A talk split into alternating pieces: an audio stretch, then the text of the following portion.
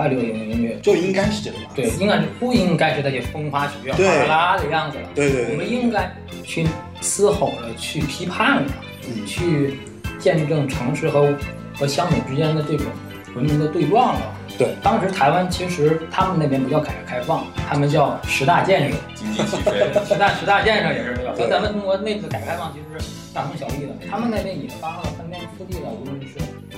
呃就是反正就是一部分人先富了起来。Bob Dylan 相对应的这个《知乎者也》这张专辑里面，其实也有这样的名字，就是有很多这样的一些运用。其实你从这两张专辑的名字来看的话，一个反映了美国的道路不自信，一个反映了中国的文化不自信啊，或者当时这个阶段就开始，呃，中学呃西学为体，中学中学为体，西学为用，是就是它其实是在用西洋流行音乐的对西洋流行音乐的各种，比如说外在的形式，然后填上中文词，哪怕比如说诗人。说到八九十年代的流行音乐，我们总会用黄金年代来形容。那个年代的流行歌百花齐放啊，非常精彩纷呈。那能够让那么多才华卓绝的音乐人前赴后继开启这一切的钥匙，就是今天我们要讲的这张专辑。然后这位拿着钥匙的人，我们叫他罗大佑，而这把钥匙的名字就叫做“知乎者也”。这样的形容没有一丁点夸张的成分，所以当第三十二届金曲奖把特别贡献奖颁给罗大佑的时候，几乎在场的所有人都起立向这位音乐人致敬。谢谢。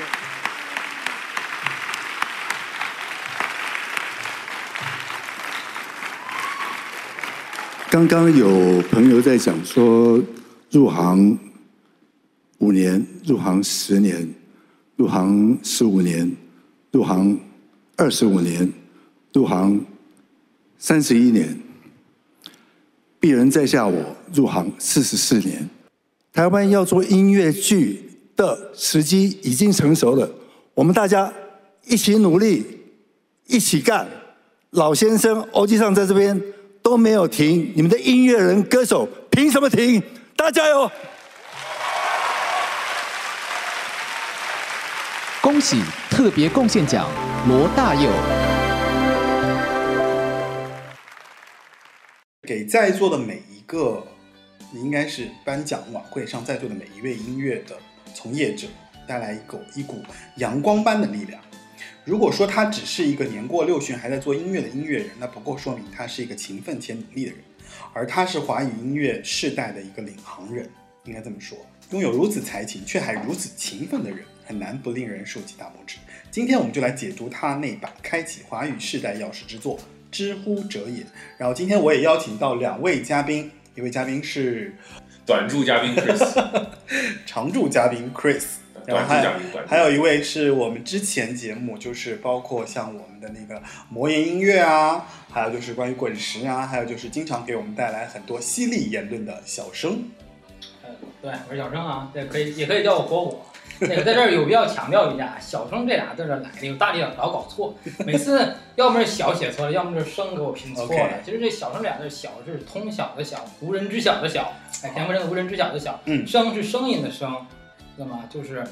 《文心吊龙》里边的一句话：嗯，观千剑而后识器，操千曲而后晓声。哎呀，啊，选的是这俩字儿 是吧下子就？把咱们这个节目的逼格给提高了。哎之前哎什么大力呀、一听就是一听就是劳动人民。OK，好，今天的这个节目就开始了。Hello，大家好，欢迎收听八零九零有限公哎司。一点都不齐说的啊。来来来一遍来来，Hello，大家好，欢迎收听八零九零有限公司。您可在小宇宙、汽水、网易云音乐、苹果播客等播客客户端收听本节目。然后，如果您要加入八零九零有限公司听众群的方法的话，请在微信添加 Frankie 四六幺，Frankie 是 F R A N K I E 四六幺，菲菲来申请加入我们这个听众群。啊，然后今天我们这期节目就是关于罗大佑《知乎者也》这张专辑的讨论的一期节目。呃，开始这期节目之前，其实我想稍微引申一下，就是其实我们在呃上一期上上一期吧，就是关于那个呃关淑怡有一期专辑的节目，我们提到过一个就是《听见两千分之一百》这本书啊，当时这本书里面其实我们有提到过，就是呃当时这本书里面选择了就是公元两千年内最出色的二十张专辑，那其中《知乎者》也就是这二十张专辑之首啊，所以大家如果有兴趣的话，可以找来这个资料再去听一听，就是关于两千分之二十呃两千分之一百请问是之首还是之一啊？之首。之首。啊，这么牛逼啊！对，知乎这张专辑很多书里边或榜单里边都是排第一。，对，基本上它是流行音乐两百张流行专辑里面的第一位。就是华语流行音乐，就是最佳的两百张专辑里边排第一的。这个是台湾官方的音乐协会选出来的两百张专辑。对对对，呃，算上内地的也是吗？应该有可能也是了，内也是算内地像内地也是，因为因为那时候没什么流行。因为不是因为内地的话，内地的流行音乐其实大部分还是来自于台湾和香港嘛，对吧？对，就是其实台湾和香港来自于欧美，对吧？就是他们从欧美传日本，日本对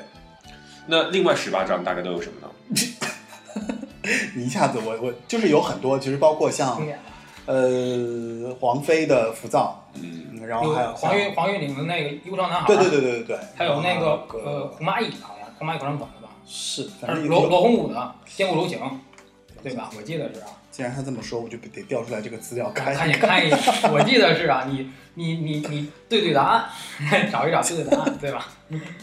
这个是二十张的，其实最好的，大家还是建议大家去听那个华语流行音乐最佳的两百张专辑。嗯，啊，从二十张变成两百张，对，就感觉像是以前有一个什么必看电影两二十部，然后现在变成两百部或者真一千部。还是不太一样嗯。它是它是它是分两次评选的，从七五年到那个九二年是一部一部分，然后从九二年到两千年吧是第二部分。就前一部分其实还是挺经典的，影响力都比较比较大。后后后一百张就台湾的本土化元素更多一些，有很多台语专辑或者客语专辑，或者是一些个就是原住民专辑。这本书你目前只能在淘宝上找得到它。你看啊，这二十张专辑你能复制发一下吗？有关淑怡的 EX All Time Favorite，这个我们之前已经做了，像王菲的《浮躁》啊，林忆莲的《野花》，罗大佑的《知乎者也》，Beyond 的《再见理想国》，然后崔健的一无所有。呃，在 Beyond 再见理想，黄韵玲对忧伤男孩，达明一派的石头记，崔健的一无所有，黑名单工作室的抓狂歌，罗红武的坚固柔情，薛岳的生老病死，嗯，还有一张皇后大道东，其实皇后大道东跟那个谁也有关系，对吧？嗯，然后还有一个 Soft Hard，一个广播道，这个这个是软硬天师那个。软硬天师软硬杀人事件，对，然后窦唯的黑梦，林强的娱乐世界，陈珊妮的华盛顿看到樱桃树，还有 Beyond 的 Sound，以及某某某的越夜越美丽，以及某某某的，反正这这我我因为我这个我都我都去掉了，就是不能播。哦，那我知道是谁了，话题不能 那我就知道了。为什么选？为什么选这些专辑呢？当时并没有，他其实就是说，他其实选了一下当时，因为他们其实是选当时一百张非常有影响力的，就全球的这个一百一百张有影响力的 CD，、然后他其中有二十张他给了华语的名额，所以他就觉得这二十张专辑是华语世界里面比较有影响力、又有代表性，而且非常具有，呃，我觉得是开创性。对对对对对有一些开启民智的那种，对，就这种这种心态推。油合唱团那张专辑是台湾的第一张摇滚摇滚乐团，对对罗大佑的也是第一张，对吧？嗯雷鬼，就是崔健那张专辑就不用说了，黑名单那张专辑更不用说了。就 OK 黄颖玲那张专辑其实也也挺也挺厉对害。，这二十张专辑大概就是这样的一个东西。然后，如果涉及到不适合说的，我就会在后期用那个效果做掉啊。哎呀，了解就行了。然后其实就是就是说到说到就是，其实说到罗大佑，我觉得因为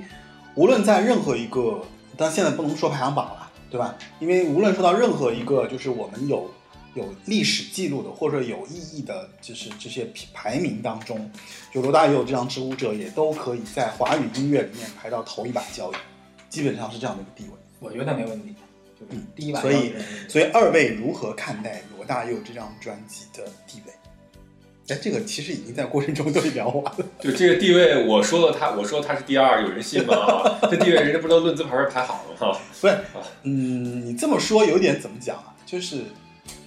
我觉得不能说论资排辈，就是其实无论你从历史的地位去看，或者说我们从它的作用来看，甚至我们现在去看华语流行音乐，它其实所做到的起承转合的作用确实是非常明显的，因为它确实做到了一个在民歌时代和流行通俗流行中间做到了一个，嗯，就是我觉得是他做到了这样的一个转折，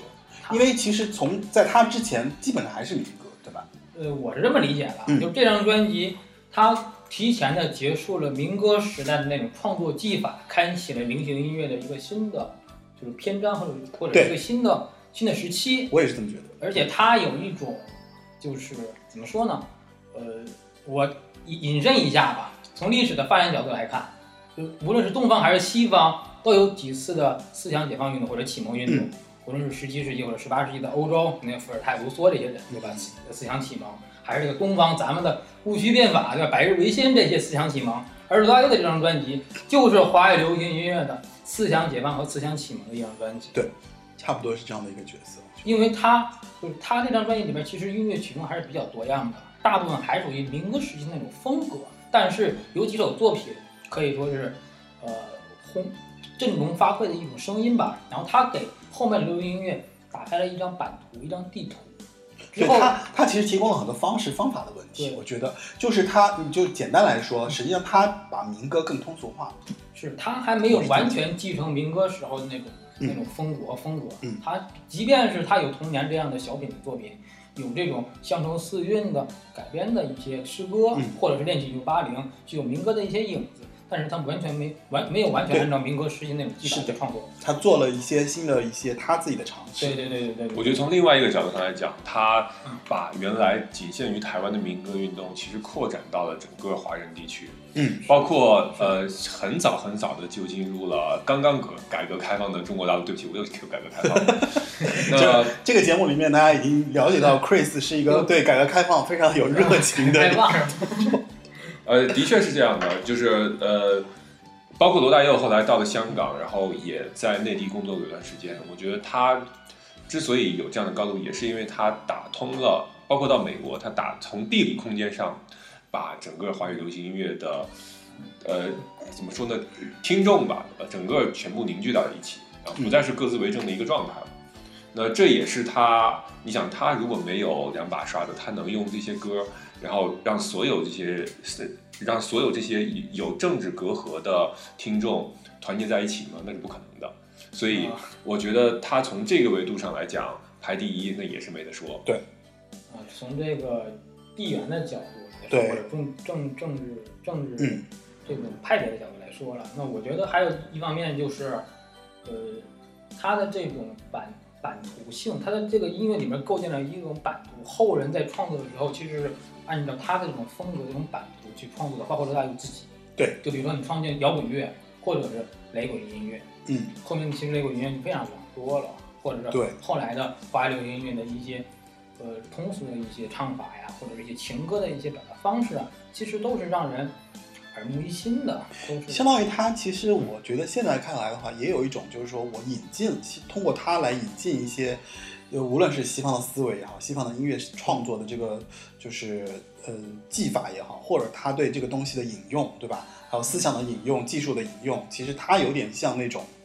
五四运动或者新文化运动，对吧？有一点这种角色的感觉，虽然不能说完全类比啊，但是我觉得是有一点那种味道。对你站在当时的角度去考虑的话，其实他在台湾当时掀起了一阵黑色风暴，黑色旋风，几乎每一个有理想或者有文化的青有志青年吧，听到他的歌曲以后，觉得那华语流行音乐就应该是这个样子。对，应该是不应该是那些风花雪月、哗啦啦的样子了。对对对我们应该去嘶吼了，去批判了，嗯去见证城市和和乡土之间的这种文明的对撞了。对，当时台湾其实他们那边不叫改革开放，他们叫十大建设。经济起飞，对，十大十大建设也是和对咱们中国内部的改革开放其实是大同小异的。嗯他们那边也发生了翻天覆地的，无论是就是反正就是一部分人先富了起来，很多吧。哎，这个这个可以说吗？可以说一部分人先富起来吧。哦，好吧，实际上就是说，我觉得总呃，就是其实我在网上我也看到关于就是大家对就是知乎者也的这个这个整个的评价，就是基本上都是放在了一个非常高的一个地位的。然后有人认为说，就是他这张八二年出版，那个当时八二年我我刚出生，暴露年龄了吧？我那年出生，就是他，大家基本上都是一致认同说，那朱哲也算是华语乐坛，呃，最伟大的专辑，前无古人后无来者。对，因为时代需要，时代需要这样的音乐，然后这个音乐推动了一个时代。是对，它是可然后以时代应运而生的。嗯，然后他们把这张专辑，并和那个谁啊，和那个就是在无论是思想性也好，艺术性也好，和英语乐坛里面一九六五年出版的那个 Bob Dylan 的那个 Highway Sixty One Revisited，就重返六十一号公路那张专辑是放在同样的一个，就是比较地位的，就是觉得他跟他是因为。呃，刚刚也提到了一点点嘛，就是关于台湾的这个政治社会环境，因为有这样的一个环境，所以他这张专辑其实有一点像，就是黎明破晓前的这样的一个嗯嗯，一道开启的闪电，或者说类似于这样的一个东西吧。曙光，嗯，推进了这样的一个社会发展。所以，其实说到罗大佑，我觉得必须得提一下 Bob Dylan。那对于节目的听众来讲，对我们很多听众来讲，就是 Bob Dylan 还是要给大家稍微简单介绍一下，因为我们很多听众确实年纪太小了。就是有的时候我在跟他们说专辑的时候，这知乎者也是我们现在要重新开始去讲的这样一个过程。那对于 Bob Dylan 可能就是更需要去给他们做一些补充。对我来给大家简单介绍一下 Bob Dylan 是谁。其实刚刚我们提到的 Highway 就是 Bob Dylan 的这个 Sixty One Revisited，就是是一九六五年发行的一张同名专辑，叫做《重回六十一号公路》。这里面呢，就是 Bob Dylan 通过五章故事的撰写啊，涵盖了宗教、人种、国际关系还有文学角度，去呈现了这样的一个这这首歌叫做《重返六十一号公路》，因为里面每一个片段其实都是讲讲了这些。就如果你怎么样，你怎么样，你就回到六十一号公路吧；如果你怎么样，就回到六十一号公路吧。所以它其实是把，呃，这里面唱到了像什么《创世纪》的一些内容啊，还有一些黑人蓝调歌手啊、国际政治啊、世界大战啊，其实都把它涵盖到了一首歌里面。它的这种运用，它其实是通过六十一号公路的这样的一个形容来形容，就是说，其实这个地方是美国偏见和仇恨的中心，然后使用道路作为人类对人类不人道的象征，就有了一个很崇高的一个定义在里面。确实。那那对于和 Bob Dylan 相对应的这个《知乎者也》这张专辑里面，其实也有这样的影子，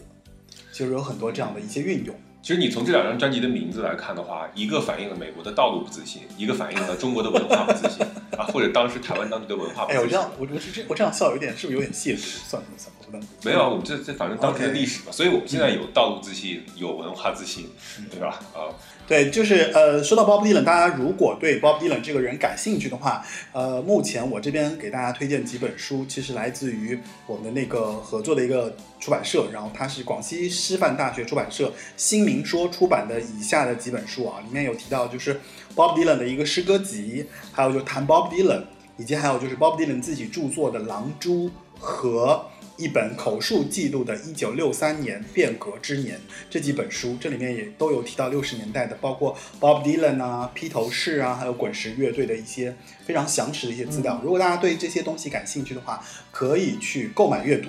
嗯，对，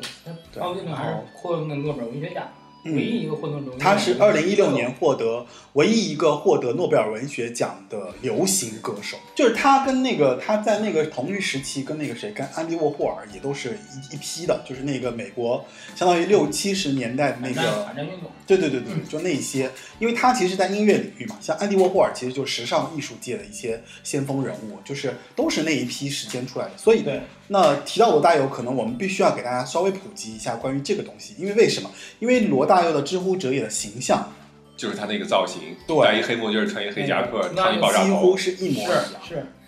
罗大佑在自己的作品里面说过，是他受到鲍勃 dylan 还有披头士的影响是非常非常大的，嗯，所以说有刻意模仿之嫌。但是这个封面这个设计这个事儿，咱们回头再说，里面其实还有很多故事呢。好。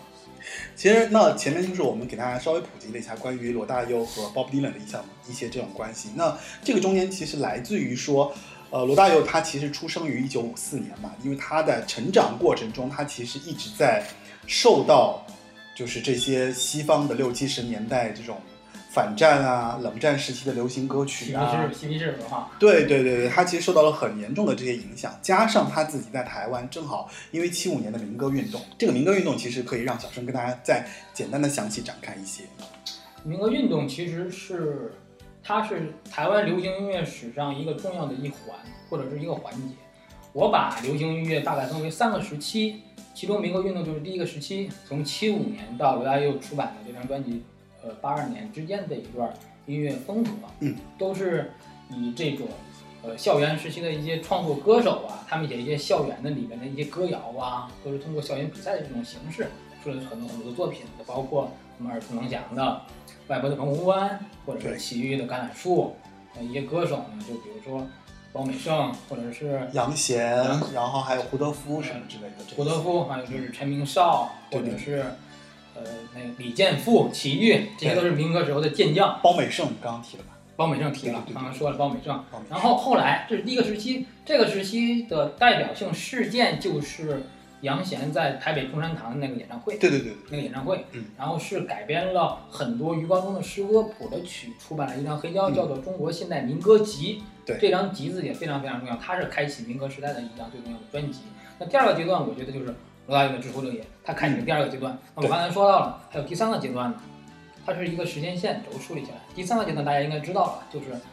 呃九九年的时候周杰伦那张啊第一张专辑，他开启了第三个阶段。其实第三个阶段它还有一个重要的一个事件，就是乐团时代到到来了。嗯论坛在金曲奖上说了一句话，拿奖的时候说乐团乐团时代时代到来了。它其实可以作为第三个阶段的另一个分支，或者是现在这个阶段啊，乐团时代到来了，现在都是乐乐团时代嘛，就 live house 现在这种这种风格。所以说，咱们这样一梳理的话，就觉得还是比较清晰了。嗯，就是那我可以这样理解吧？比如说，我觉得民歌运动是开启他们大家自己独立创作的一个阶段，就像以前基本上是，呃，听西洋歌曲或者是那种更古典的一些宣教的一些歌曲作为华语流行歌，那或者是大家主要音乐消费的内容。那其实到罗大佑这个这个阶段就开始，呃，中学、呃西学为体，中学呃中学为体，西学为用，是就是他其实是在用西洋流行音乐的打开，对西洋流行音乐的各种，比如说，比如外在的形式，然后填上中文词，哪怕比如说诗人的词也好，自己写的词也好，它的这个整个的内涵是呃中式的。对，它是中学为内核，但是它的音乐的表达方式、呈现方式可能引用了一些西方的音乐的形式，就比如说摇滚的这些，或者是雷鬼啊这些东西。其实说到这个，我觉得得跟大家补充一下，就是关于台湾当时五十年代呃五六十年代的那个社会背景。就它的背景是什么样？就五十年代的台湾，当时经济社会发展水平还是比较低的，民间的政治竞争啊被称啊，为香蕉天堂，对对对大家喜欢吃香蕉。跟咱这儿差不多呗，就是。对，然后这个时候它突然产生了一个，就是因为它当时有个省级的冲突，就是一个户籍的这个一个概念。然后呢，是因为省级冲突产生了一些反对台湾的这个，就是台湾政治反对运动就开始起来了。然后五十年代末到六十年代初的时候，因为这个反对运动，使得影响了当时的岛内的这个统治局面，所以它影响了国民党的这样的一个呃统治的一个一个怎么说，就威权政治吧，就被被受到影响。二二八事件，对对对对对四七年的二二八那个事件影响了这个事情，所以那个国民党其实在政权上，他采取了一些新的措施，什么像出口扩张政策啊，就是国民党也得改革开放。对，哎然后他们在这个过程中，因为这些措施，所以它使得台湾在六十年代末的时候进入了一个迅速经济腾飞的这样的一个过程。那有了这样的一个经济腾飞呢，所以就正好迎合了刚刚前面其实包括小生啊，包括 Grace 提到的，就是关于民歌运动的这样的一个起的起来。因为大家有钱了，就可以开始考虑做文化哎了。哎对哎 这件事儿，民歌运动必须得提一个人啊，就是李双泽，他那啊个他那个在那个可乐瓶事件，其实这个嗯当时是李双泽发起的这个呃民歌运动，就是唱自己的歌嘛。嗯，当时大家听的都是呃西美国大兵在那个嗯餐馆里边唱的西式的一些音乐，对对对对都没有自己然后喝的都是可口可乐。是的，然后李双泽看这个情形之后，从美国回来了，就说就在一个那个演唱会上嘛，在台北的一个啊学校的一个演唱会上，然后说我们去菲律宾喝的是可口可乐，听的是美国音乐；我去美国喝的是可口可乐，听的是美国音乐。完了，我到台北到台湾还听的是美国音乐，喝的是可口可乐，然后啪一摔，把那个可乐瓶说了，那我们什么时候有自己的歌？好，下面的人就一阵欢呼，有人叫好的，有人有人骂他的。其实这个事儿有点被传奇的色彩。其实他没有摔，没有摔可乐瓶，但是这个事儿是存在的，确实这么说了，但是没摔可乐瓶，因为当时马世芳的母亲陶小庆女士，她是在场，她是一个主持人，嗯她见证了这个事件，这个事件呢就开启了唱自己的歌运动，对，民歌运动，所以相当于就是这是一个标志性的标事件志性的。事件。对，那相当于就是说，其实，在一九七零年代末，为什么会有这样的事情？就是新一代的这个台湾的都市的中中产阶级啊，他们就是特别是知识分子阶层，就对于政治参与的这个意识，它逐渐高涨，对吧？因为你有钱了嘛，有话语权了嘛，然后我就更对那个统治阶级有有话语有话语的要求，然后同时我们又希望。就是关于自己对文化追求啊，对艺术生活的一些追求。同时，在一九七一年到一九八二年期间，这个时候有很重要的一件事情，就是美国出出于对于联中治苏的这样的一个战略需求，对吧？然后他为了离间这些事情，所以它导致了台湾在那个七十年代末到八十年代初期的时候，它的这个外交境遇是频频遇挫的。嗯，然后对对对对对，所以这个是迫得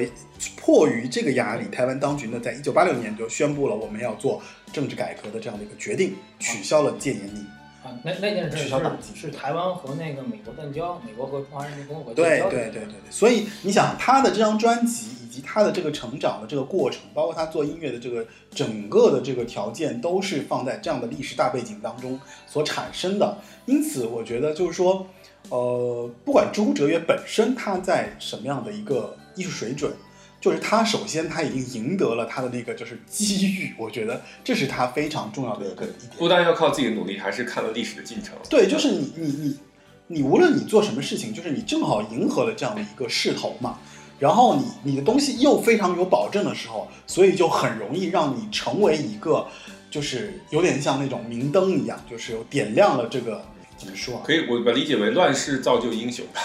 就是是吧？那是台湾的大气候，或者那那是世界的大气候，台湾的小气候，小气候。造成。对，所以那罗大佑也真的是踩踩的非常准，他那个点踩的非常准，所以他在那个时间段交出了这样一张非常具有他自己思想以及制作能力的这样一张专辑。而且刚刚好那个时候罗大佑上大学，正赶上这种热血沸腾的有志青年，对充满了理想主义。因为他其实我们据我们了解，就是说，实际上他这张专辑的真正开始写的时候是在一九七四年，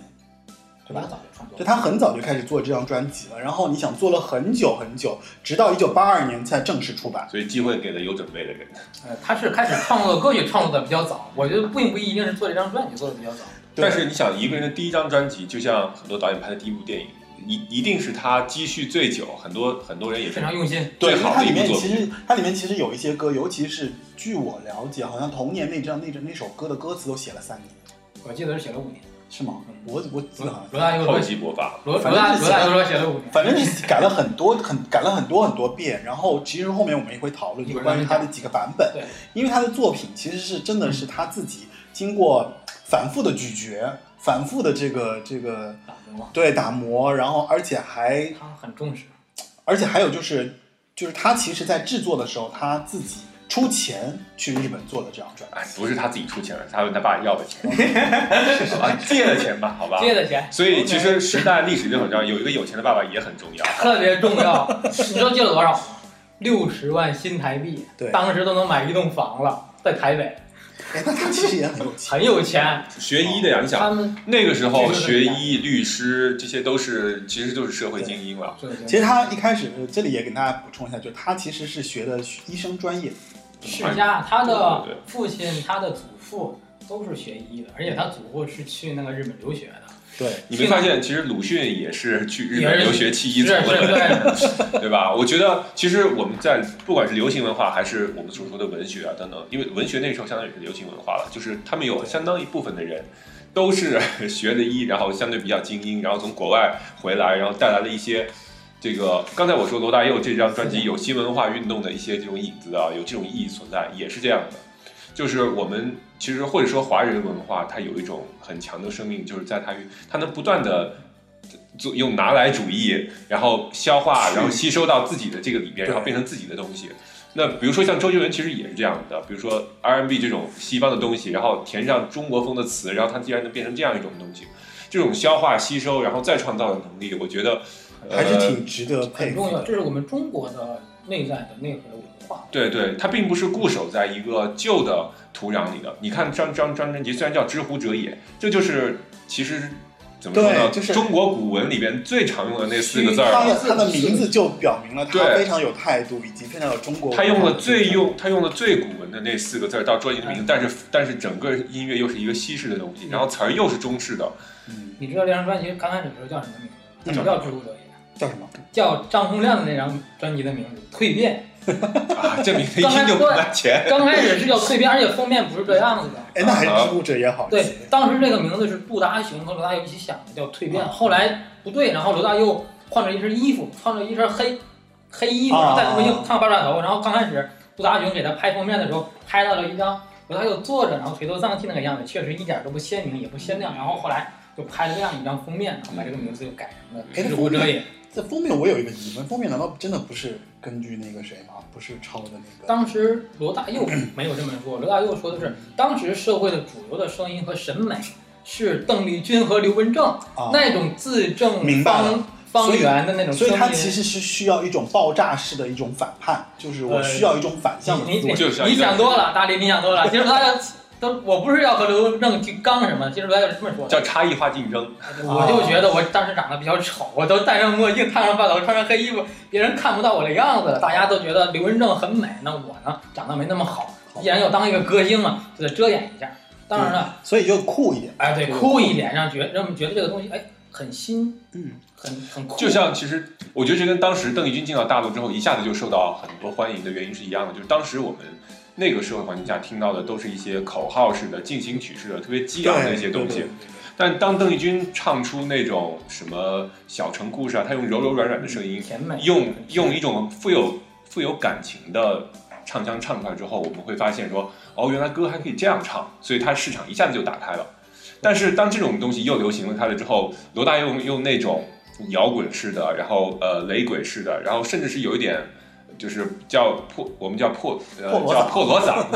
唱这种歌之后，我们会发现，哎，世界又不一样了。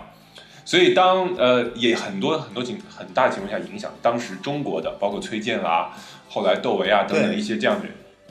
就是不再是用那种啊、那种字正腔圆的那种带有民族性或者是古典式的唱腔。所以其实你看这个思路蛮逗，不就蛮有趣的？就是你看啊，像 Bob Dylan 影响了罗大佑，然后罗大佑又影响了崔健，嗯对吧？对就是这种这种稀释渐进的这个过程也是很明显。所以你把罗大佑比喻为音乐界的 教父，陈独秀和李大钊，我觉得也是可以的。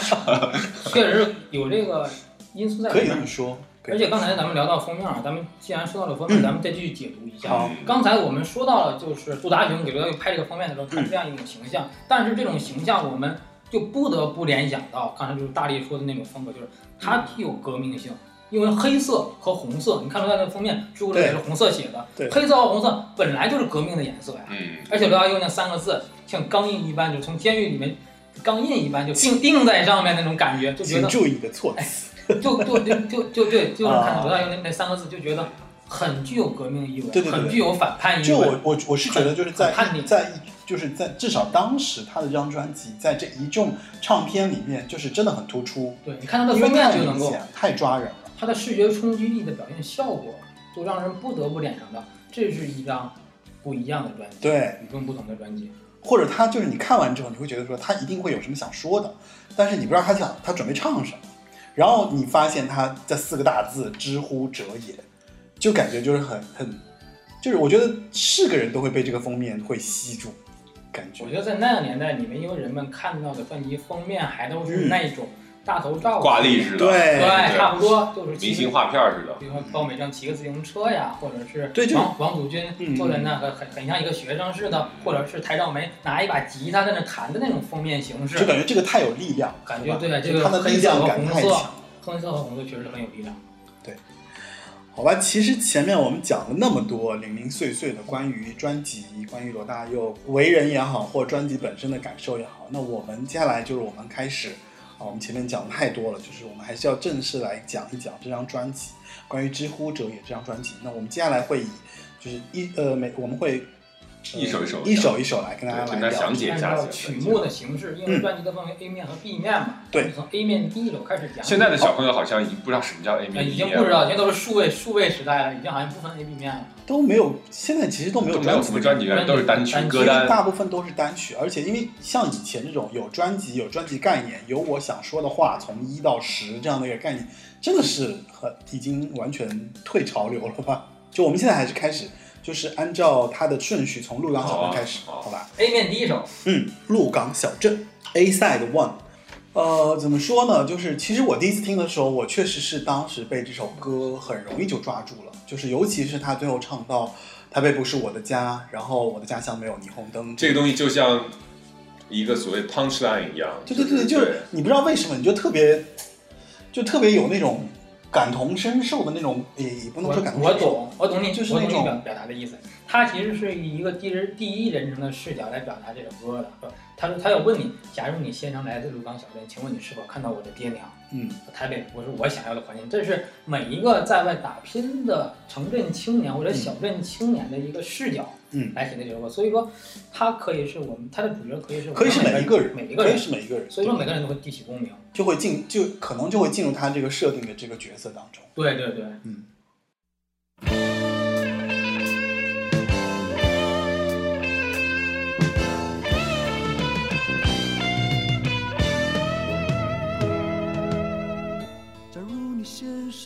来自鹿港小镇，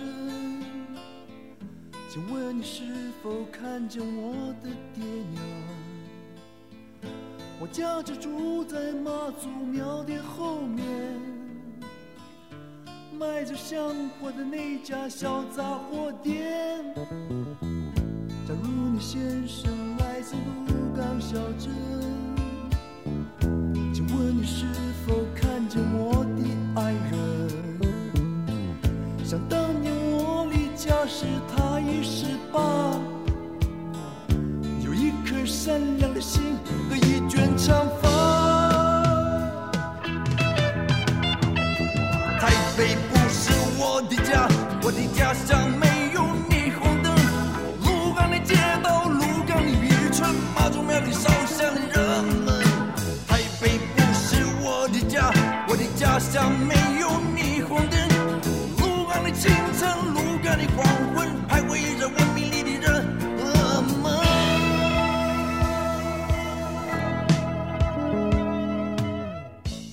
当时好像这首歌的来呃灵灵感是来自于他当时跟一个在鹿港的一个洗车工的聊天，对吧？对，当时是这样，嗯罗大佑是先从罗大佑的这个家乡聊起吧。罗大佑本身他不是鹿港人，他也没有去过鹿港，在创作这首歌的时候，对对对，他家本身是台北，后来五岁的时候由于工作的原因搬到了宜兰，后来又他又他他又考到了台北，去台北读书了。对，在读书的时候，然后读完书，呃，在读书的过程之中做见习医生的时候，去嗯修理自己的摩托车，在台北的一个路边摊儿，路边的车行遇到了一个这样的修车行的一个小伙子。当时这个小伙子也是油头垢面的、脏兮兮的，然后边修车的边骂骂咧咧的，然后都然后都问他，哎，请问你们这为什么这么不开心呢？遇到什么事儿了吗？小伙子就跟他说，就是哈，我从鹿港来，好久没有回到鹿港了，因为我是偷了家里面的两万块钱，本来想来台北打拼一番，结果，呃，也没有混成，吃喝玩乐钱都花掉了，只能来车行去做洗车工。其实台北离鹿港。其实车程也就两三个小时，嗯是很近的。他仍然没有回到家。然后罗大罗大佑有感而发，看到这个事件之后，再联想到自己身身处的一个时代背景，就就创作了这样。就创作了这首这首歌曲，而且当年是十大建设之后，城镇的冲击是非常大的，直接城市的城市化是非常非常严重的，把一些乡村的一些景致啊，或者乡村的一些呃情况吧，都给冲击掉了，城镇文文明的一种侵蚀，让大家又感觉到城市和乡土是慢慢的割裂开的，所以说他有感觉这种城市文明的这种这种这种程度，然后创造这个鹿港队。嗯，然后当时这首歌里面其实最被人称颂，就是它其中有一段那个电吉他在中间那个部分，就是非常的吸引人。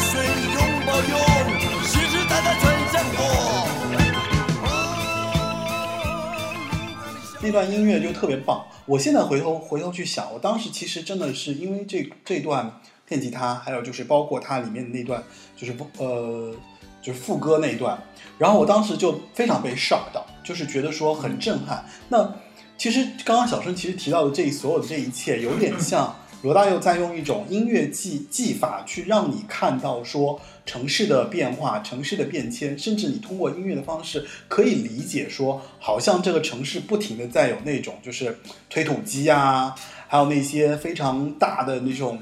有一点更新过程中的，就是怎么说，阵痛。对阵痛的感觉，因为这些东西其实我觉得通过民歌的方式其实是很难表达的，只不过只能通过这种音乐的这种非常复杂的编曲，甚至在里面用到这种非常，就是你刚刚也说到那个 punch 那个过程，就是它非需要用这种非常有强有力的，强有力的这种声音的这个节奏也好，或者说金属的这种东西也好，让你去感受我的这个心态上的这个激动，就是激激越的部分，应该是这样子。呃，其实这是我觉得经济发展城市化进程当中的，我就说这首歌为什么能够同时打通两岸三地对这么多华人心的，因为我们也经历了这样的过程，啊所以这首歌一直放到今天来讲，对于我们来讲也，你你可以把台北不是我的家，我的家乡没有霓虹灯换成中国的任何一个一线大城市，对，这个东西只有在这个发展的过程当中，人们感受到这种阵痛了，才可以理解。才会被那个音乐的那种就是就是很硬核的东西，对吧？hardcore 这种感觉去认同它，我觉对得。但是就是说，呃，他虽然唱的是一种呃怀念的情绪，但是他牛逼就牛逼在于，他并不是想让文明倒退。嗯你看它的整个的形式是非常现代的，就是说我们需要拥抱现代的文明，但是就是呃不忘初心，方得始终，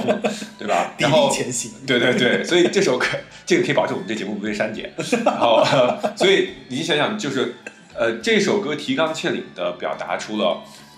呃，整张专辑它就是如此的，就是贴近群众，为文艺为广大工农兵服务。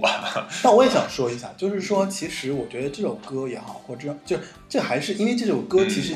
起着整个整张专辑的这个提纲挈领的一个开头嘛。嗯，其实它有一点指挥棒的这个作用，就是说我从我通过这首歌，我就告诉你说，好，我这张专辑就是这样的一个开场。嗯，你在想他为什么把这首歌放在 A 面的第一首歌，对让人一听到就要听到就要炸，，就就要就是炸。对。就像原子弹在对，都像投下一个原子弹一样，我就是有野心的，我就是是是不一样的。是是是是，以前我们听到的民歌时代的作品都是软绵绵的，对。卿卿我我的，就没有而我突然间那种，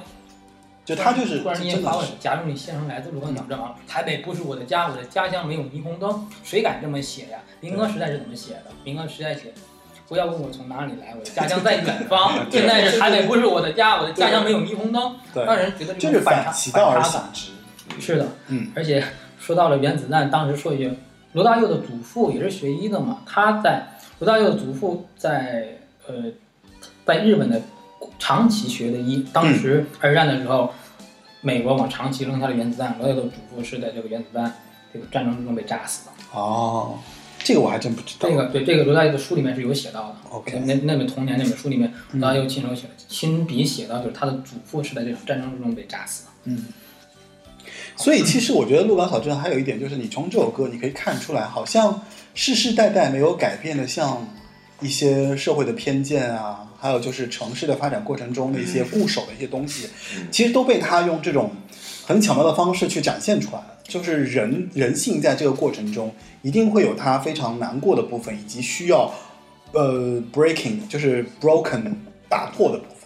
所以其实这首歌，我觉得它在最后的这个世世代代传香火，其实它就把这个东西给你留住了。就是说，我们虽然在这个过程当中，比如说有感、有感伤、有愤怒，但是世世代代传香火，让这个希望其实还是还可以传递下去的。是的，这就是它比一些作品就是一味的抱怨或者是一味的反对，要要来的能更上一层，因为它还留个希望给人们。对嗯所以，而且其实结合现在的一些社会现状，我是觉得这首歌其实也非常适合现在来听。这就是经典的力量，就它可以每一个时代都能在里边找到自己的对内涵。刚才 Grace 说到的这首歌的桥段，就是第三段的时候，嗯家乡的人们砌上那个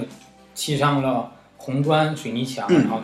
得到他们想要的，却又失去他们曾经拥有的。嗯这首这第三段，我觉得是这首歌曲的点睛之笔，嗯，而且这种这这样的写法，在我在后世的作品之中可以看到有同类型的作品在借鉴或者模仿拉用。呃，我必须得提一下张雨生的《永公街的街长》，也是啊类似这样一首。永公街的街长给我的震撼就是炸开，对，是的，啊，阮阿祥自细汉吼，伊头壳就无通诚好，所以也袂当甲别个囡仔共款，我毋则无互伊去读书。唉，我的囡仔遐尼济，嘛无法度讲专心来照顾阮阿祥一个。我即摆伫咧想哦，这敢是阮的情绪因果，也是阿祥的命？我伫咧当电脑无信，我共生着。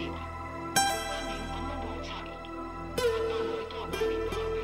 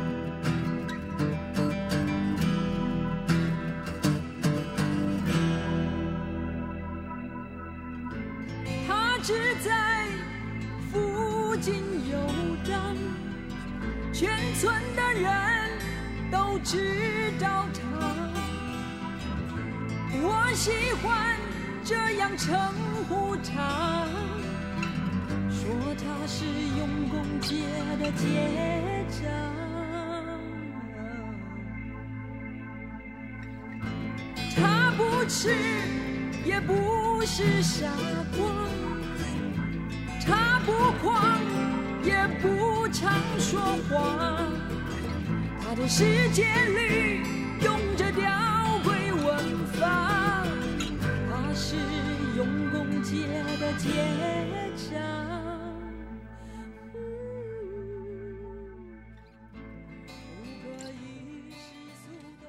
当然，他是在罗大佑之后十多年才年之后的他是九七年的歌，我说三首歌曲吧，就是让我能联想到的三首和这个《知乎者也》具有同样精神内核或者表达内核的歌曲。第一个第一首歌曲就是《菊花菊花一行军》，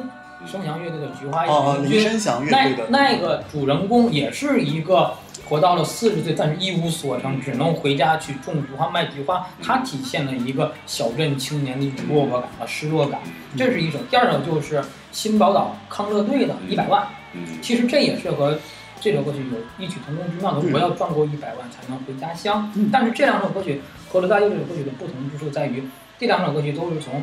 就是一百万和菊花一成军都是从小我的角度去抒发自己内心的这种苦闷。嗯而《入港小路》这首歌曲不仅仅抒发了自己内心的这种苦闷，更上升到了一个文明的高度。对城市和乡村这种这种矛盾的一个角度去去去打开这个缺口，去写这首歌。那第三种歌曲我要说的就是，既有小我的，嗯又有城镇和文明的，是郑智化的老姚的故事。嗯老姚的故事里面有一句就是。呃，家乡的人被矿坑被矿坑淹没，失去了生命；嗯都市的人被欲望淹没，却失去了灵魂。而且我记得老妖的故事还是就是金曲奖第一届的一个 MV 的最佳 M 个最最佳 MV 最佳 MV，那支 MV 其实是有很很很多那个就是当时的那些社会新闻的一个真实的图片啊，但这个但这个 MV 其实已经看不到了。呃，我我那儿还有呢，就可以看一下，就是它那种纪实感特别强，非常的像纪录片一样，就是有点他其实就是把所有这些矿坑呢遇难的那些人的照片留下来，哦，然后就是包括家里的孩子啊对，包括那些人呐、就是他算是就因为他是第一个嘛，嗯第一个 MV 获奖的一个作品。所以说你看到当时，我觉得罗大佑的这种歌曲可能或多或少影响到了郑智化的创作对。，就是我觉得他其实真的就像一个就是启明星，对对对对对，因为他的所有看所有后世的专辑，后世的华语流行音乐，无论是制作也好，无论是就是词的意象也好，无论是写作的这个嗯，就是都是来自于他当时的这张专辑的，就是第一首歌。嗯顺便说一句，呃郑无论是郑智化的这个老妖的故事，还是呃菊花一行军盛祥乐队的，还是嗯交工乐队的，还是新宝岛康乐队的一百万，这三张这这三张专辑都隶属于台湾最佳的两百张专辑里面，所以说你看到对对罗大佑这张专辑的影响力是多么的深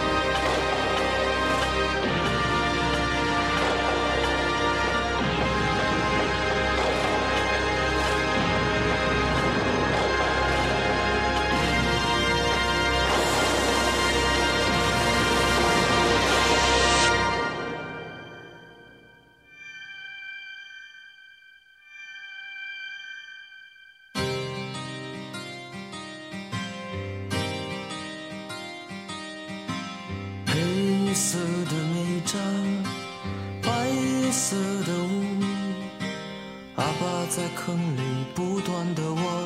养活我们这一家。骄纵的老杨，倔强的我。命运是什么？我不懂。都市才有。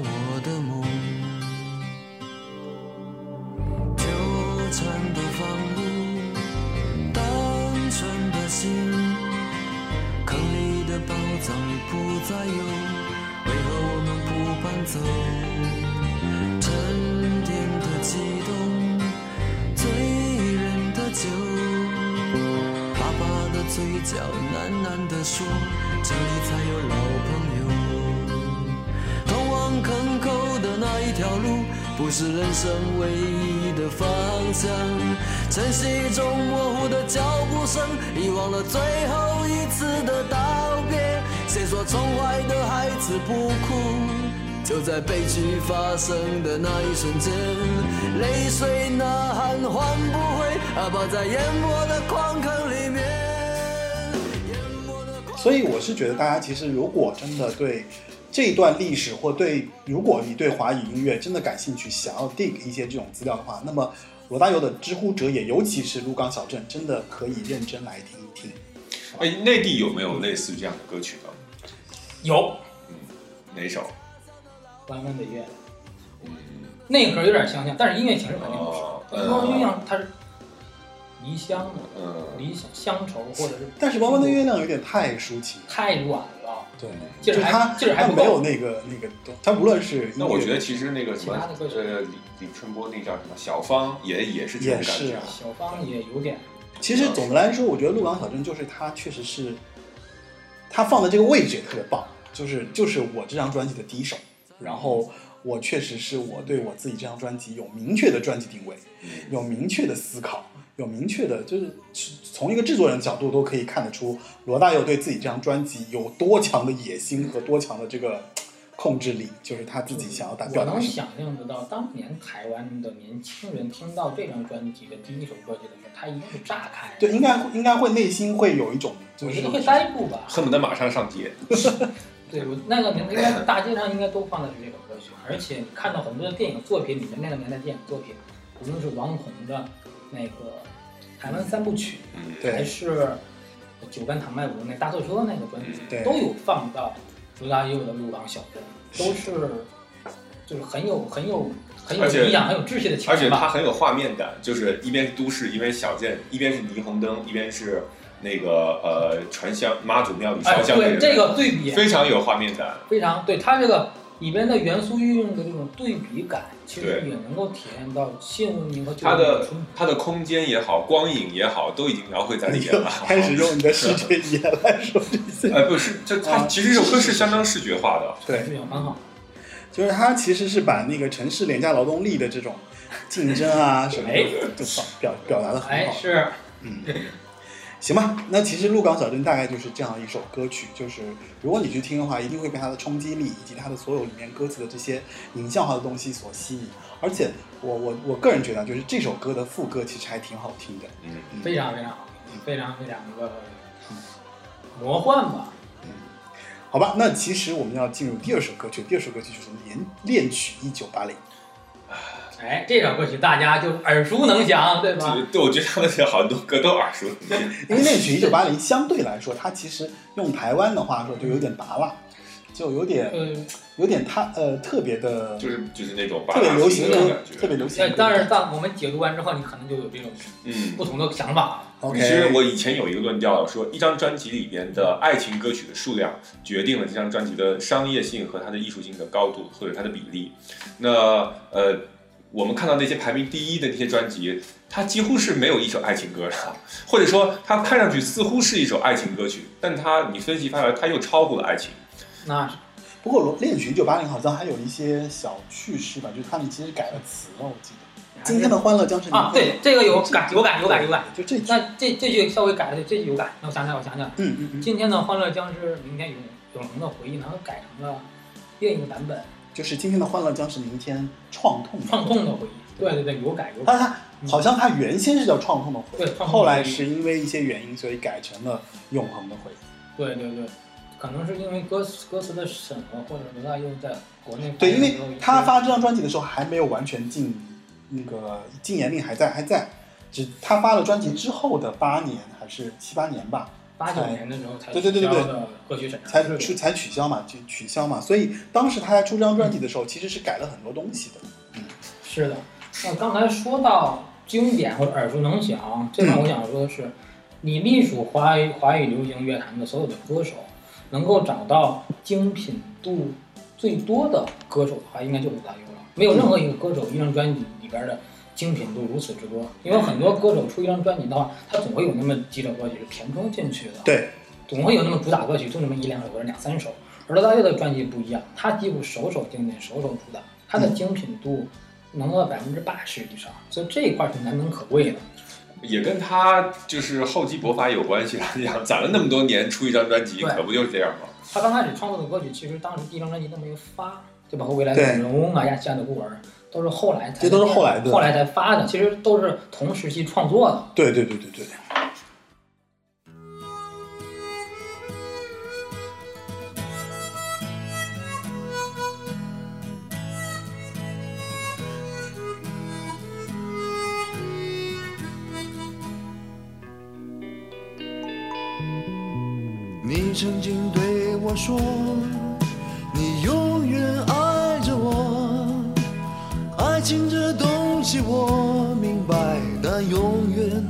是什么？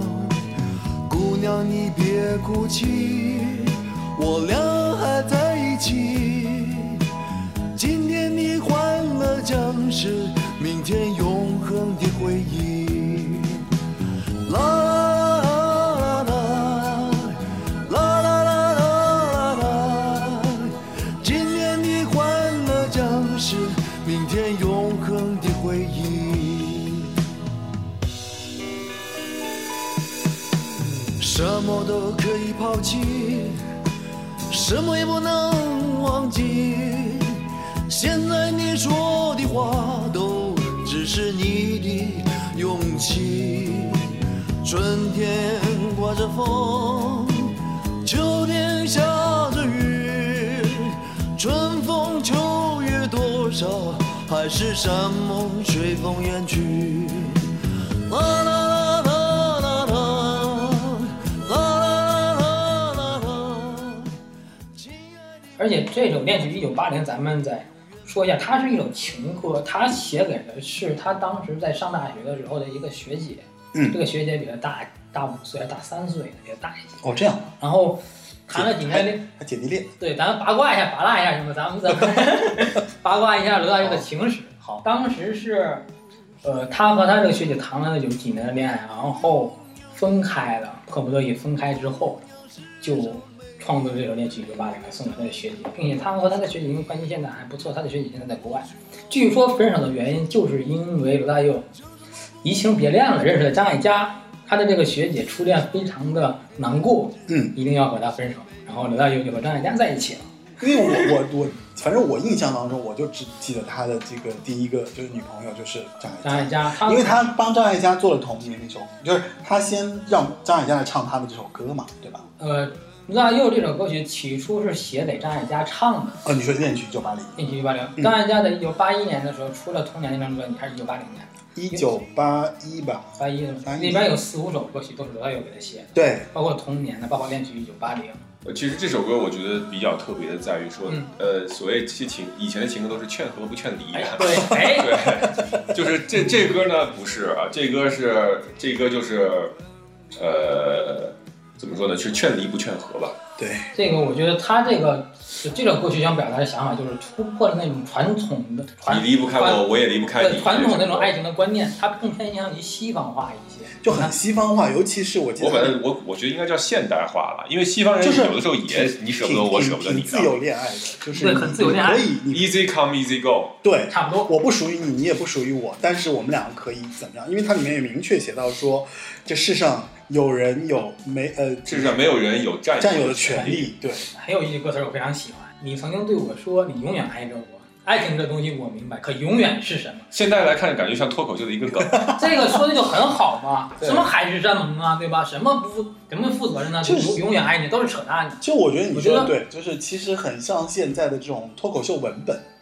就是它是它还是用了一种反反其道而行之的的的这种呃说话方式来说，就是来来定义说我们的爱情应该是什么样子。本来那些誓言和永远就是一些不负责任的话，主要又想倡导的就是我对你负责任，我才这么写的。真的没有什么永远，我们只是享受当下就好了。对，这不就是渣男的那个 渣男的说辞吗？哎那 现在来说好像是这样吧。但是其实说明他其实早期的时候，他的想法就已经很西式、很西化，就是很我把它理解为是现代化。我觉得这这，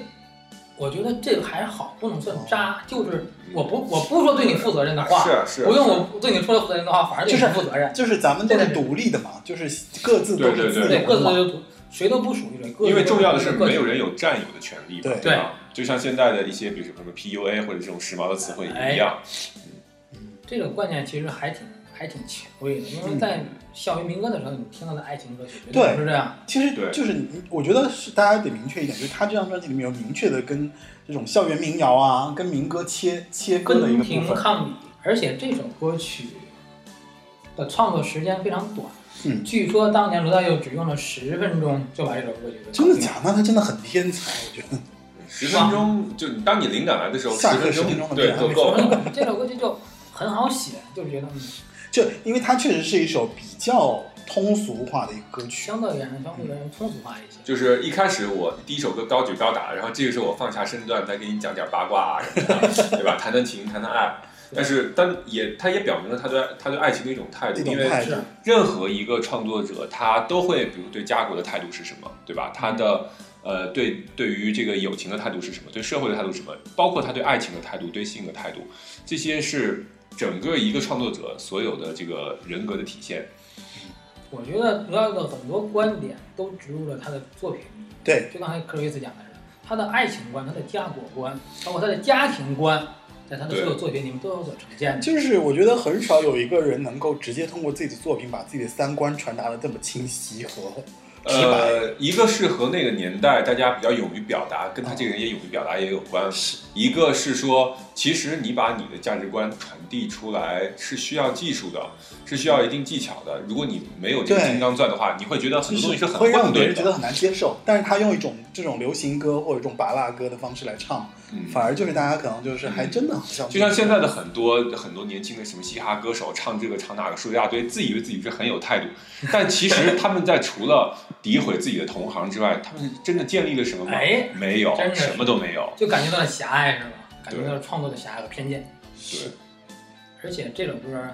三部曲嘛，八零九零还有个零零，对对对对，他后面其实还有三部曲。对，其实也我觉得“恋曲”这两这几个字就讲恋爱的这种歌曲，或者是这种爱情的主题，其实八零九零零它贯穿了整个的这个时代。嗯其实是一个就像加一加二加三一样，它一定要有时间的延展性，它才能够在整个时间的长河中，让人们通过一个呃纵向的对比去来去了解说他对对这个事情的看法。好，那其实我们说完八零之后，基本上就来到第三首歌曲。第三首歌曲就很神奇，就是一下子就变成童年了。第三首歌曲就不是耳熟能详了，就是脍炙人口了。因为童就是很神奇啊，它三首歌就是就是三个角度，对吧？就是一个是社会文化生活的，是市民生活；第二首歌就是感情生活；第三首歌就开始是讲童年了。童年了，讲他自己小时候的故事了。然后，呃，这首歌其实大家应该了解的人会比较了解多一些，这首歌曲应该没有人没听过。也不一定，因为现在的小朋友其实可能不一定会会对会真的有听过，其实我第一次听这个歌呢，是在我记得是某个香港回归的晚会上，是吧？是张信哲和陈红唱的。因为这首歌太被太翻拍过太多太多翻唱了，就是而且它特别适合晚会啊，特别适合各种各样的这个活动里面去唱，对，就是它没有任何的敏感的一个成成分嘛。对，然后对对又是讲童年啊，讲小朋小朋友的，虽然它中间有一些虽然它有一些梗，我们可能作为内地的听众不太熟，知道是什么，诸葛四啊，一会儿给你魔鬼岛，给你讲一讲这个。对，福利社，但是它里边的很多，比如说水彩笔、万花筒，然后呃，口袋里没有钱，还想买吃的喝的，等待下课放学，这些东西，树秋千什么什么知了当，然是每一个人都可以所有人的带入到童年都能带入童年当中去的。谁小时候还不看漫画呢？嗯谁小时候还不对吧放风筝呢？还对不对，还不做一些那些个什么做蜻蜓啊这些东西，都是陪伴我们这些八零后九零后成长起来。而且我觉得蛮。妙的是，这首歌其实最开始的第一个版本是罗就那个谁张艾嘉的版本，对吧？嗯，然后才他自己出版自己唱。嗯他刚开始是就是写给张艾嘉的，嗯，里面不同的点在于是那个歌词有所改变，隔壁班对的男孩怎么还没有经过我的对对对对对 时代不同了，男女都一样。啊，而且这首歌曲的创作时间非常非常的长，这首歌也是罗大佑所有的歌曲里面字数最多的。对他用了很久的时间在写这首歌。呃，而且他上承的是上一首是一九八零，一九八零的创作是在这首歌曲之后的。罗大佑当时说，他创作一九八零的时候，其实他想到的是童年，因为罗大佑的很多歌曲，他有那种铺陈的长句子，对对对对对，那种呃句式的结构是非常非常长的。嗯那他写一九八零的时候就想到了童年，而且童年这首歌曲，他歌词就打磨了五年。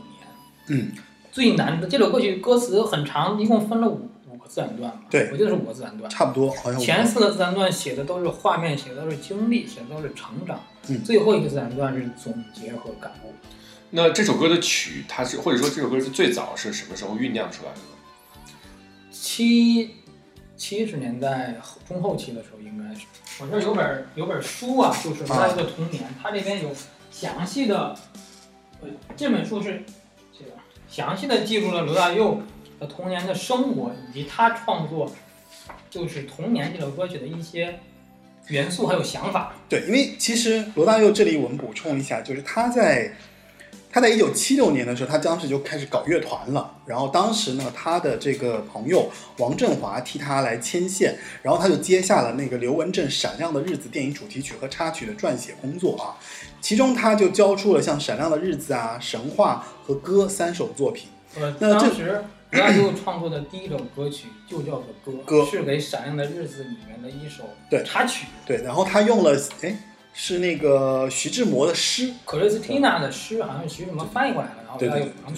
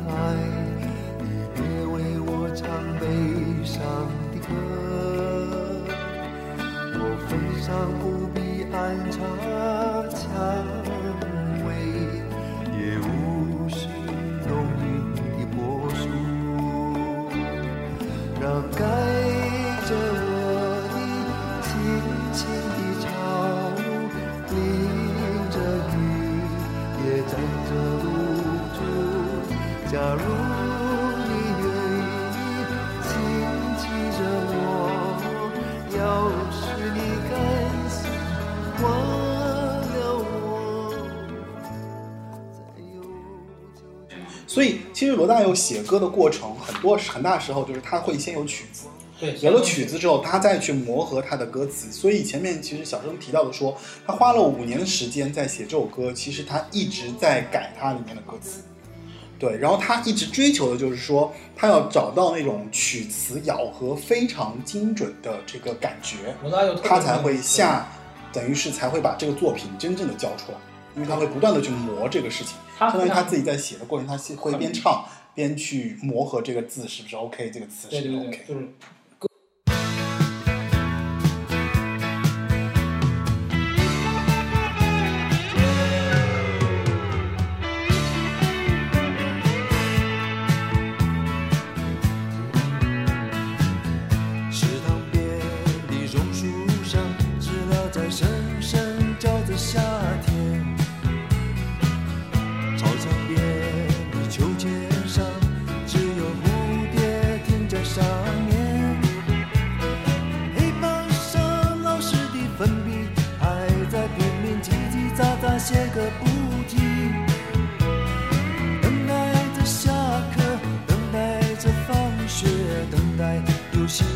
少年。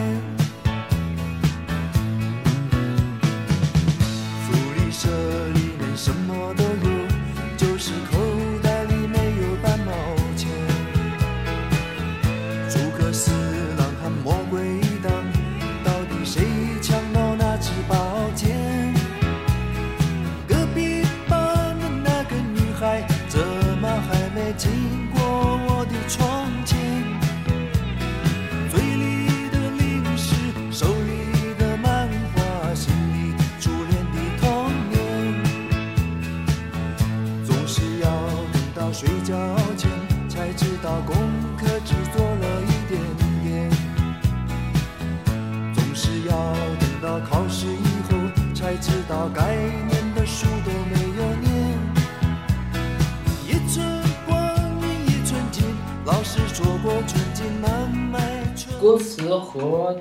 呃谱曲的咬合是罗大佑非常重视，对他非常追求。非常重视这种歌词和嗯曲式的咬合，而且他跟年是怎么样度过的？嗯，罗大佑写过一本书叫做《童年》，对，是他的一个相当于自传式的回忆录吧，回忆录。然后他家里面是在从台北搬到了宜兰，大概是在在五六岁的时候，就是他的童年时期。嗯而他写的这个童年的这首歌曲的经历是在他小学之前，就是小学一到六年级的时候这段经历。当时他，呃，看第一句歌词：“池塘边的的榕树下，的知了在声声叫着夏天。”对，这个歌词里面，这个榕树真的就是他们家医院旁边呢有一个大榕树，他在这个榕树底下度过了很长时间的岁月。他们爬到树上去摘东西，在玩捉迷藏。捉迷藏是他小时候玩过的一个最、嗯最多的一个运动。然后就是池塘边这个事情，其实是他呃虚拟化构造出来的。就池塘，哦池塘应该是没有，应该是有条小溪，有条小溪。哦然后榕树是医院旁边的一棵榕树，知了在声声叫着夏天。那个时候的天天在夏天的时候听到知了声叫，然后操场边的秋千上这些蝴蝶在那上面，这就是他上学的时候的一些事儿了，对吧？嗯然后开始写这些东西。其实我们每个人在回忆自己童年的时候，都是一段就是都会从童年的一个场景开始。嗯，而且罗大佑本来就说，他的父母对他是非常非常有包容度的，非常非常宽容的。基本上小的时候，除了让他学习钢琴、学习音乐之外，对他是不怎么严厉、不怎么管教的。所以说，给童年，所以说罗大佑的童年是有相当大的，相当于他其实童年还蛮蛮快的，非常非常快乐。对吧？所以说他能够写出来这样轻快的小品。因为你明显的可以感觉到，这个人小时候应该是充满爱的环境下长大，是，就他没有受到小时候是没有受到过迫害和感觉，至少是没有心灵创伤，是因为你从他的小，就他在这些语句当中，你就能感受到他其实是一个小时候就非常阳光的一个小男孩儿。然后哎，那前面提到就是关于他那个福利社又是怎么？相当于是供销社吧，或者是嗯福利社那个东西，咱们先不说，还是诸葛四郎，咱们先念一段罗大佑这本这本回忆录里面的一段话，好就墙边的大榕树。好，他这么说的：我想每一个孩子都有过那样的精神堡垒，可能是一个玩偶，一本童话书里的英雄，一封不知名的信，一个想要的朋友，让孩子们一生永远无法忘怀。那段日子就叫做童年。后面就写到，五岁的时候，我们全家搬到宜兰，精准的说是四岁半到六岁的这段时间。虽然说只有一年一年半，宜兰却是我后来创作《童年》这首歌里的重要场景。我在台北的时候已经上了幼稚园，对吧？后来巴拉巴拉就写他们家里面一些医院院子里面的一些场景、一些构造，还有他家里面的一些哥哥姐姐的一些事情。所以说这个歌曲的创作，你看这个就是他的家的大榕树，所以这首歌曲的创作是基是基于他的这个小时候的一些真他实的经历。就他就是个体验派的歌手，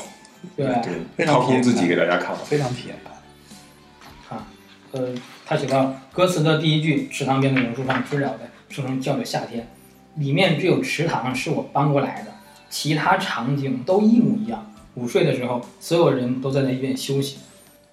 所以你看，他也是在用一些非常具体的生活化和具不体的，他是在用一些画面在描述这些东西哦。呃，就像你刚才说的一样，就是他是在用一种古诗词的手法，比如说元曲里边的。呃，小桥流水人家，古道西风瘦马，就是他只是把意象给你放在这儿罗列在一起，他并没有过多的评论。那当把这些东西放在一起的时候，就有一种蒙太奇的效果，它产生了一种非常强的一种艺术的韵味。对它是非常真实生活化的包括从歌曲排序上，它的曲线也是先高开，然后逐渐再往低走。就是逐渐走到他生活的一个非常近的一个层面。对，对然后我们说到这首歌有五段，咱们看了第一段，咱们看第二段。对，第二段就是唱到福利社里面什么都有，嗯，口袋里面有半毛钱，我有半毛钱。其实其实他特别像有咱们他有钱，嗯他不差钱。罗大佑其实有钱，嗯，但是这句话还是有有点意思，就是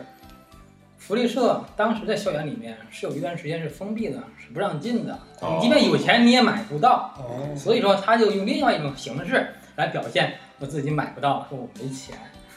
然后接着就是诸葛四郎和魔鬼党。但这个其实用现在的小朋友可能是完全没办法，我我都没办法认同。可以把它换成那个呃海贼王、和那喜羊羊。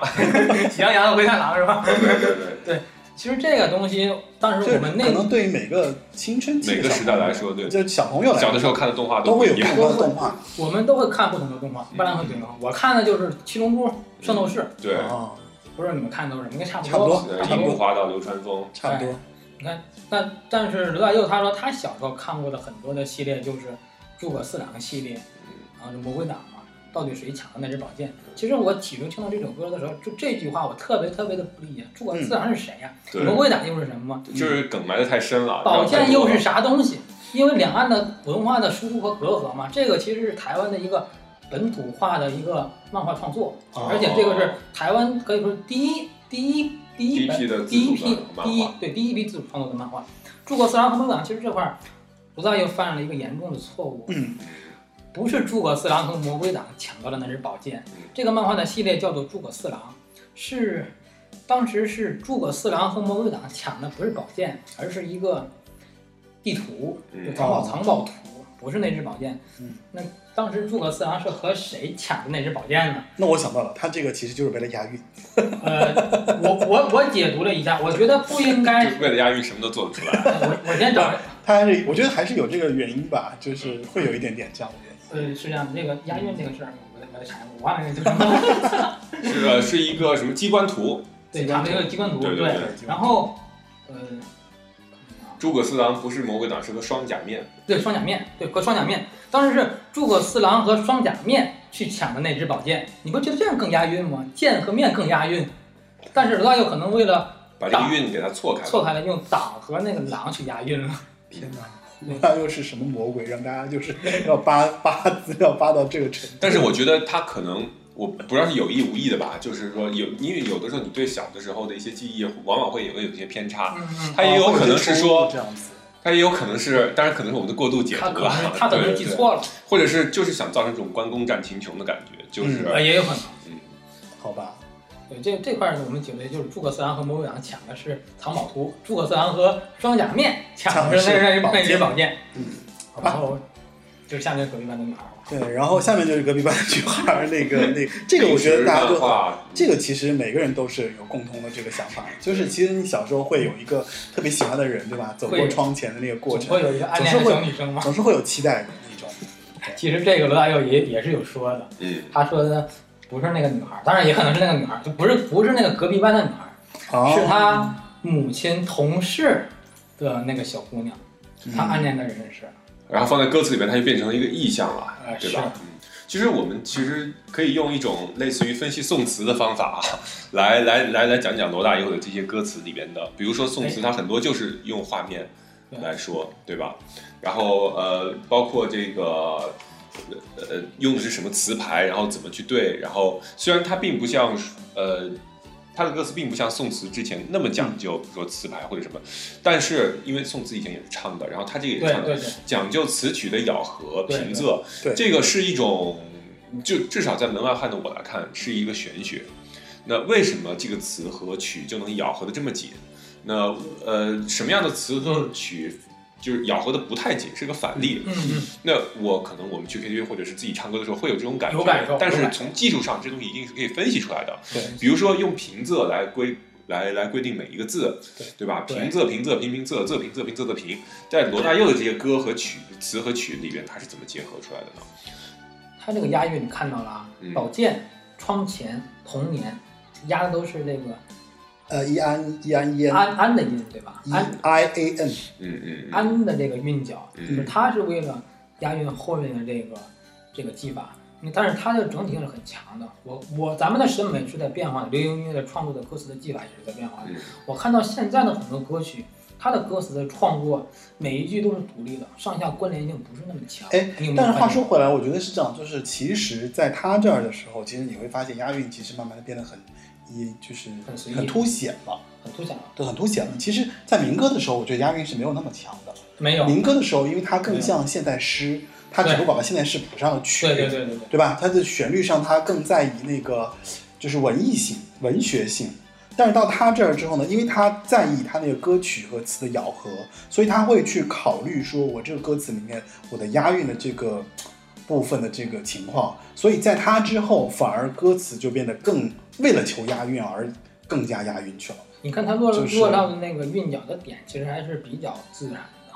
这其实还是跟他的这个历史地位有关。我觉得还是就是我们前面说的，就是其实罗大佑开怎么说，就开了一个通俗的先河，他把原先的民歌世代的这些音乐里面加了一些很通俗的部分，就是这里面他的这些处理。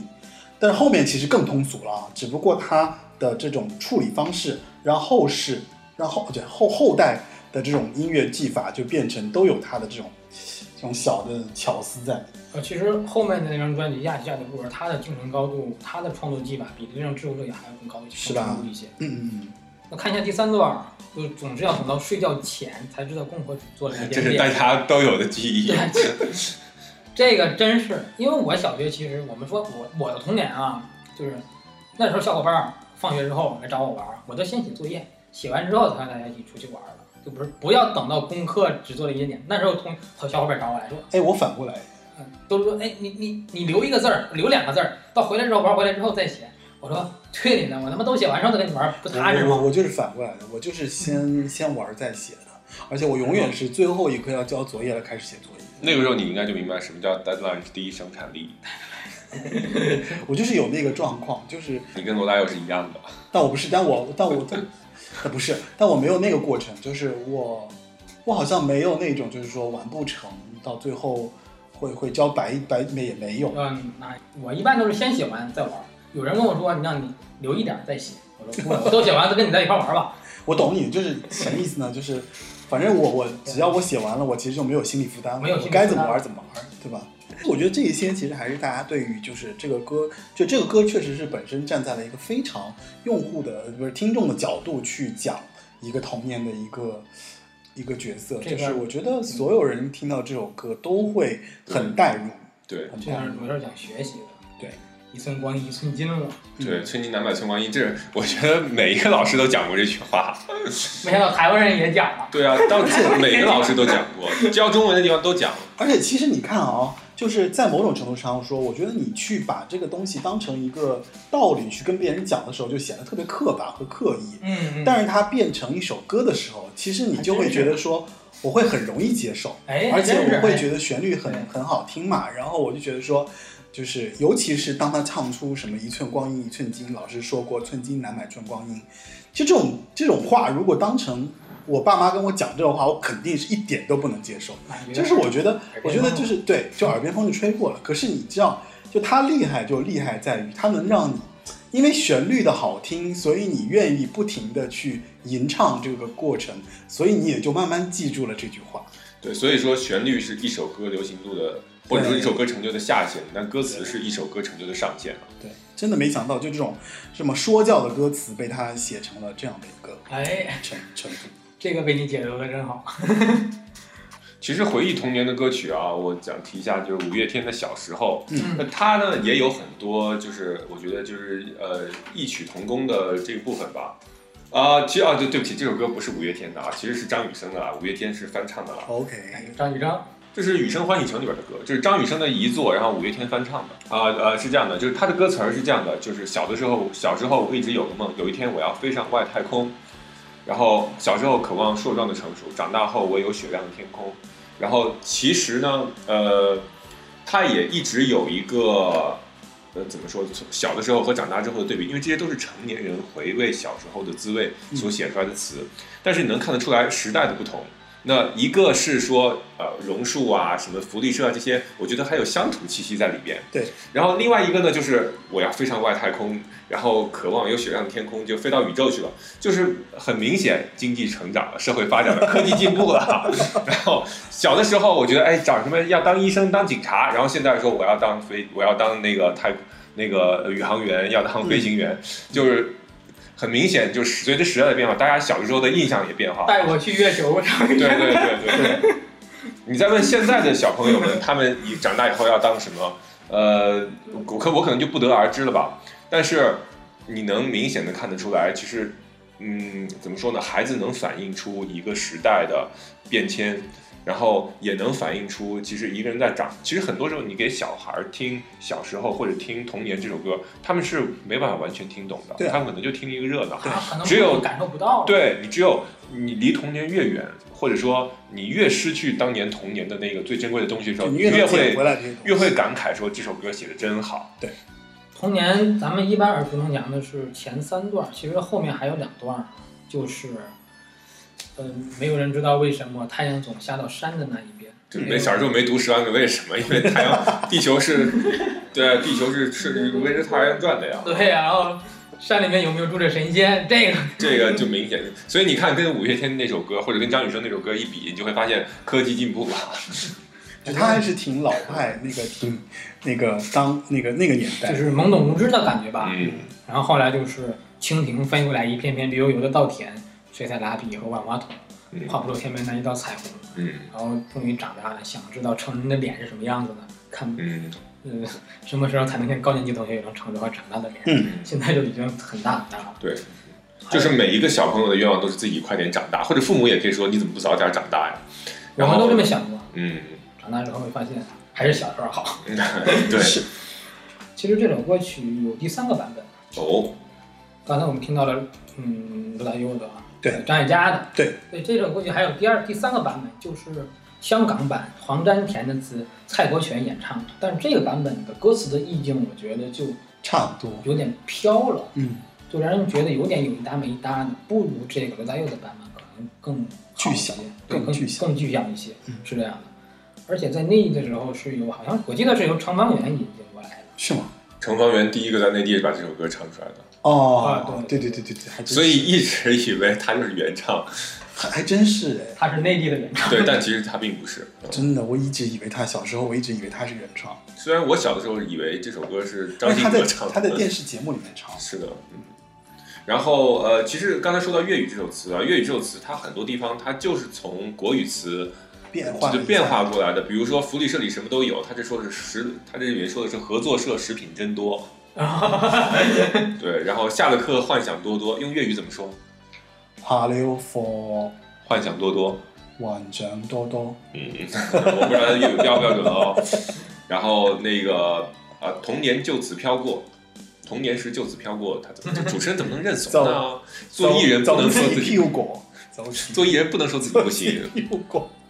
我干嘛要说这些？回回来，回来，回来。今天这期节目其实我们就因为有比较长，所以我们分两部分啊。今天这一期到上上就是到此为止。那如果对这这个专辑的解读有兴趣的话，可以听我们继续收听我们的下期节目。然后上期节目就到此为止。啊，我们也上架了网易音乐、苹果播客、汽水喜马拉雅，对对对，这些都这个对平台可以也欢迎大家的订阅和支持，以及我们现在有粉丝群了。对。啊，不叫粉丝群，叫听众群，听众群。听众群。大家如果想要进入听众群的话，可以加我们的这个小助理的微信，就是他的微信 ID 是 Frankie 四六幺 F R A N K I E 四六幺。记不住的话，会贴在文字的这个对，然后这个。ID 我会贴在那个 show notes 里面，大家如果感兴趣的话，都可以在这里通过加我们小助理的微信，然后参添加到我们的这个微信群当中。好，希望大家下期继续收听，拜拜。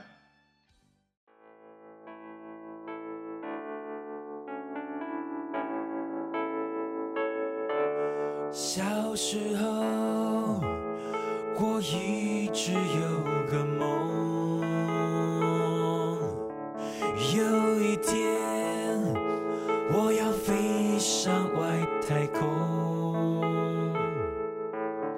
就像夏夜繁星闪烁，